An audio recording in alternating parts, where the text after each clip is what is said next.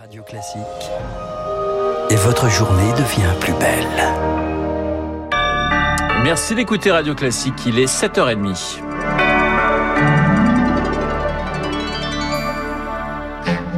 La matinale de Radio Classique avec Renaud Blanc. Et soyez les bienvenus si vous nous rejoignez sur l'antenne de Radio Classique. 7h30, l'heure du journal présenté par Augustin Lefebvre. Bonjour Augustin. Bonjour à tous, bonjour Renaud.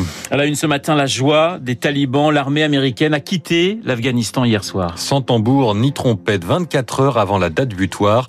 Le dernier C-17 a décollé vers 21h30 de Kaboul après 20 ans de présence militaire dans le pays. Les Américains laissent derrière eux des dizaines de personnes qu'ils auraient voulu évacuer, des millions de dollars de matériel qu'il a fallu démilitariser en urgence urgence. Et surtout, ils laissent les talibans au pouvoir alors qu'ils étaient intervenus pour les chasser. Rémi Vallès, Washington, prépare désormais la suite. Oui, car environ 200 ressortissants américains sont toujours sur place. Le Pentagone reconnaît ne pas avoir pu évacuer autant de monde que souhaité. La mission diplomatique visant à assurer leur départ et celui des Afghans éligibles et voulant quitter le pays va donc se poursuivre, précise l'état-major américain. Les États-Unis travailleront avec les talibans, a d'ores et déjà annoncé Anthony Blinken, le secrétaire d'État américain à condition que les islamistes respectent leurs engagements. Ce qui n'est pas gagné d'avance, estime le général Dominique Trinquant, ancien chef de la mission militaire française auprès de l'ONU? Les mains et la bonne volonté des talibans. C'est un peu le, euh, la complexité du système. Les talibans étaient des ennemis, mais comme les Américains ont signé un accord avec eux il y a un an, euh, il va falloir trouver des voies et moyens pour aller attaquer ceux qui ont une vision mondialiste et qui sont donc dangereux pour nos pays, et c'est l'État islamique. Joe Biden, lui, n'a pas encore réagi à ce retrait total de l'Afghanistan. Très critiqué depuis l'offensive éclair des islamistes, le président américain doit prendre la parole en fin de journée. La communauté internationale, elle, a déjà pris les devants. L'ONU a adopté hier soir une résolution pour graver dans le marbre les promesses des talibans. Les fondamentalistes sont tenus de garantir le départ sûr de ceux qui veulent fuir le pays, notamment en maintenant l'aéroport de Kaboul ouvert et en coopérant avec les Nations Unies pour acheminer l'aide humanitaire sur place. Rémi Vallès est dans la suite des discussions entre les talibans et la communauté internationale. Un pays va jouer un rôle crucial, il s'agit du Qatar. L'ambassadeur américain en Afghanistan va désormais y exercer ses activités à distance. C'est là que l'accord entre les États-Unis et les talibans a été signé début 2020.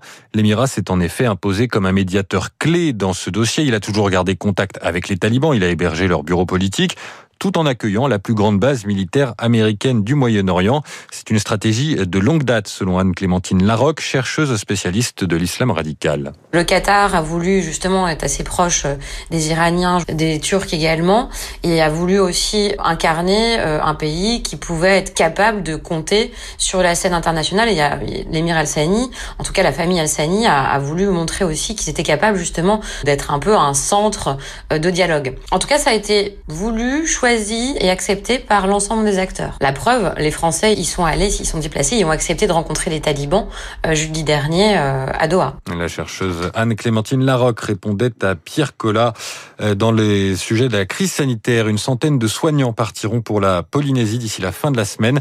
La situation sanitaire est critique sur place. La semaine dernière, la directrice du centre hospitalier estimait que l'établissement avait besoin de 400 personnes au moins pour faire face à l'afflux de patients. Et cette situation sanitaire, eh bien, on en parlera moi avec mon invité à 8h15, le professeur Didier Pité. Le pass sanitaire obligatoire pour certains salariés depuis hier. Et alors que son extension continue, sa légalité à l'entrée des centres commerciaux de plus de 20 000 mètres carrés est remise en cause. Les arrêtés préfectoraux suspendus par les tribunaux administratifs se multiplient. En Essonne, samedi dernier, dans les Yvelines, dans le Haut-Rhin, un avocat veut obtenir la même décision à Paris.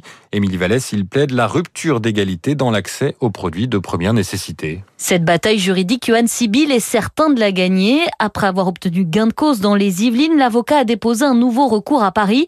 Cette fois, il défend une femme de 82 ans qui, faute de passe, ne peut plus faire ses courses dans l'hypermarché du centre commercial situé à côté de chez elle. C'est une privation de liberté, bien entendu, mais c'est surtout une violation directe de la loi. Le préfet, lorsqu'il restreint l'accès aux centres commerciaux, doit assurer l'accès aux biens et services de première nécessité. Je vais continuer les actions tant que les préfets ne respectent pas la loi. Ça a déjà fait boule de neige et je pense que ça va continuer. On attend une pour le Val d'Oise mercredi, dans le Val-de-Marne. J'en ai déposé également une à Grenoble. Pour cet avocat, la solution serait que les centres commerciaux aménagent un accès spécifique aux magasins d'alimentation et aux pharmacies Trop compliqué pour Gontran Turing, délégué général du Conseil national des centres commerciaux. Il est tout à fait impossible de trier entre guillemets les consommateurs à l'entrée du centre commercial. Les plus grands centres commerciaux peuvent recevoir jusqu'à 50 000 personnes par jour. Donc vous imaginez 50 000 personnes à contrôler à l'entrée et éventuellement à suivre au pas le pas pour voir si effectivement ils fréquentent la surface alimentaire uniquement et pas le reste de la galerie marchande. Soit le pass sanitaire est obligatoire pour tous les commerces, soit il ne l'est pas. Ce professionnel demande lui au gouvernement de suspendre complètement le pass sanitaire au moins pendant la période de rentrée scolaire.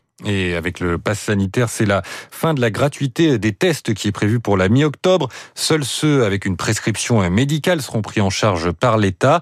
Euh, fini donc les tests de complaisance. L'objectif pour le gouvernement, c'est de pousser les Français à se faire vacciner. Bientôt les 50 millions euh, de primo-vaccinés et aussi de tenter de réduire l'addition de la sécurité sociale. Rien que pour les tests, elle devrait s'élever à 6 milliards d'euros cette année.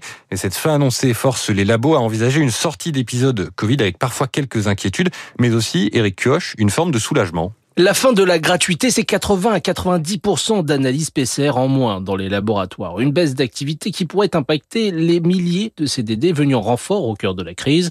François Blanchecotte, président du syndicat des biologistes. On a embauché quasiment 10 à 12 000 personnes. Donc j'ai souligné euh, le fait qu'à un moment donné, on pouvait avoir aussi de se séparer de gens que nous avons embauchés. Ça, ça va être un souci. Une solution consisterait à réaffecter ces personnels à d'autres tâches. Mais encore faut-il qu'il y ait suffisamment à faire. Ce qu'on voudrait, c'est qu'un certain nombre de tests de biologie passe en biologie moléculaire. Je pense aux tests de la grippe en particulier. Ça pourrait être intéressant. Un certain nombre d'éléments qui pourraient euh, être pertinents pour notre secteur d'activité et le faire progresser. Stanislas Gage s'accorde à dire qu'il faut rediversifier l'activité des laboratoires. Ils ne peuvent être dédiés qu'au seul Covid. Mais le patron d'Unilabs France reconnaît une chose à la crise. Elle a permis de moderniser tous les matériels suractivité qu'a généré le Covid nous a permis d'accélérer le processus d'informatisation, de digitalisation pour aller beaucoup plus vite. Dans toute crise, il y a aussi des opportunités et il fallait pas manquer de la saisir en tout cas. Et ça, ce sont des choses qui vont rester. Une évolution à mettre désormais au service de la détection et du suivi d'autres pathologies pour lesquelles les analyses se sont effondrées pendant ces 18 mois de crise. Éric Cuoche.